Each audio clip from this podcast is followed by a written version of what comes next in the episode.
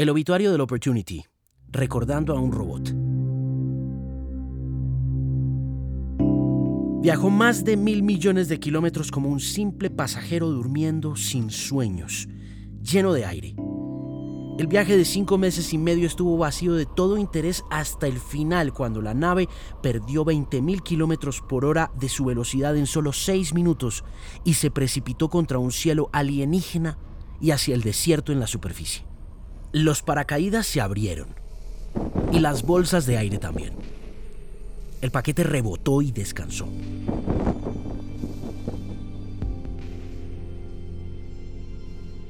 Opportunity tenía 45 kilómetros aún por recorrer. Sus creadores en la Tierra miraron a través de ellos al lugar de amartizaje tan perfectamente como lo habían soñado. At this time, it'll begin pressurizing the propulsion system to increase the thrust of the system. Uh, it'll use that for all the maneuvering in the atmosphere we're about to do. El amartizaje de Opportunity en el meridiano plano, un poco al sur del ecuador marciano, no había sido un asunto particularmente preciso. Pudo haber llegado a cualquier parte en una elipse de más o menos 100 kilómetros de largo y 18 de ancho. Pero por azar, el lugar donde terminó, a 25 kilómetros del centro del blanco escogido, fue un cráter pequeño causado por el impacto de un meteorito pequeño también. Nada de este tipo había alguna vez sido visto más allá de la Tierra.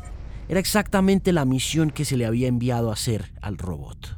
El nombre oficial del Opportunity fue MERB, el segundo de dos rovers del programa de investigación a control remoto de Marte. El MERA Spirit había aterrizado unas semanas atrás en el cráter de Gusev, casi a medio planeta de distancia del Opportunity. Opportunity tenía un apodo, Opie, y era una chica. Las misiones de los dos rovers debían durar 90 soles, cada sol representando las 24 horas y 40 minutos que le toma a Marte girar sobre su propio eje.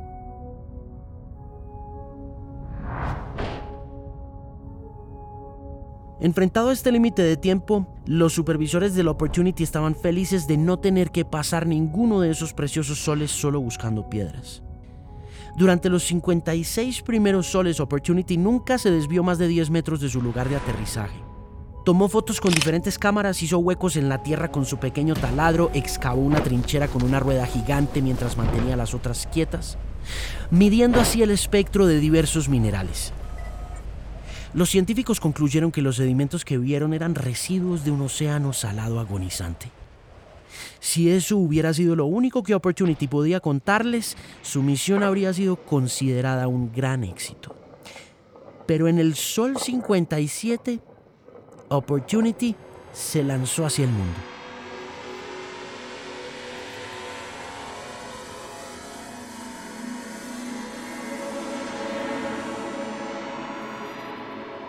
Guiado por fotos de satélites por encima suyo, Opportunity se embarcó hacia un cráter más profundo, el Endurance, a un kilómetro de distancia.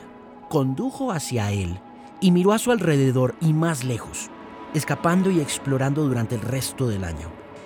Un geólogo humano podría haber logrado mucho más haciendo observaciones en una tarde recreativa, pero los geólogos más cercanos a Opportunity estaban en otro planeta y probablemente seguirían estando allí durante décadas.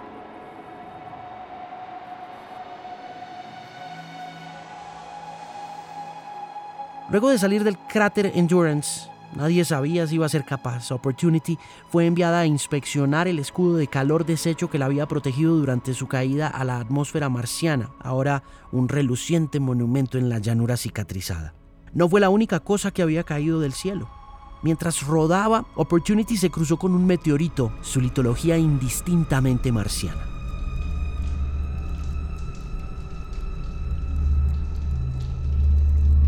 Luego tomó un pequeño video de Phobos, la más grande de las pequeñas lunas de Marte, cruzando la cara del Sol. En el Sol 946, en septiembre de 2006, Opportunity alcanzó el cráter Victoria, a 7 kilómetros de distancia de donde amartizó. Sus creadores sabían que la vida útil de 90 soles que habían prometido para Opportunity Spirit fue conservadora, una baja expectativa que garantizaba el misión cumplida que tenían que cantar en la Tierra pero ninguno había esperado que se superara con un factor de 10. Dicho esto, no todo funcionó perfectamente. Opportunity había pasado varios duros soles atascada en la arena en el purgatorio. Luego de eso, uno de los motores con los que conducía falló. Mientras estaba explorando el cráter Victoria, quedó atrapada en una tormenta global de polvo que la desconectó de la Tierra y cubrió sus paneles con ese mismo polvo. Sin embargo, y afortunadamente, los mismos vientos que produjeron las tormentas limpiaron los paneles, dejándolos incluso más limpios luego de que la tormenta sucediera. Lo que sí quedó fallando fue una articulación en el hombro de su brazo robot que molestaba desde que inició la misión y que finalmente se paralizó. El 30 de marzo de 2011, el Sol 2155 de su misión a Gusev Spirit, su compañero, no pudo comunicarse con la Tierra por radio como se había programado aquel día. Nunca más se volvió a saber de él.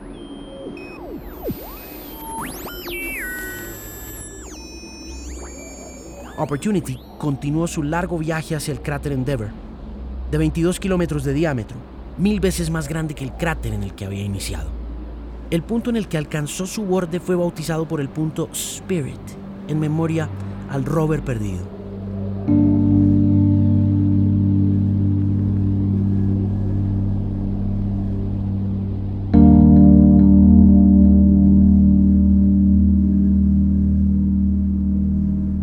6 de agosto de 2012, un rover nuevo y más grande llamado Curiosity amortizó al pie de Aeolis Mons, a miles de kilómetros de distancia. Opportunity se cuidó así sola durante esos nueve días para permitir a los científicos que hicieran fiestas con el recién llegado y se dedicó a estudiar las intrigantes arcillas de esmectita que un satélite europeo le había detectado en Cabo York, un poco más lejos del borde del Endeavour. Mientras pasaron los años inesperadamente, Opportunity continuó rodando por el borde montañoso de Endeavour hasta que llegó al Valle de la Perseverancia. Iba descendiendo al valle cuando el 10 de junio de 2018, en el Sol 5111, otra tormenta la desconectó del Sol y de la Tierra.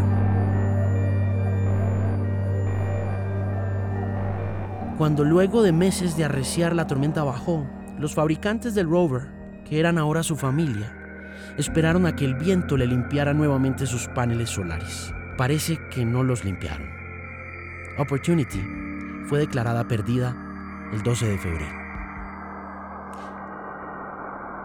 Algún día quizá un ser humano podrá seguir sus huellas a lo largo del Valle de la Perseverancia, buscando el mástil sobre el que estaban montadas sus cámaras, separándolas quizá para estereoscopía y fácilmente utilizándolas para antropomorfia, buscando honrar la memoria de una pionera, que viajó lejos y nos dio datos tras datos secretos sobre la historia de Marte. Hasta entonces, imaginémosla, como en la foto que le tomó la cámara sobre la órbita luego de llegar al borde de Victoria, mirando hacia sus dunas rodantes, una peca diminuta, empotrada en una montaña prominente, con un nuevo planeta nadando ante sus ojos de águila, observada en silencio desde los cielos.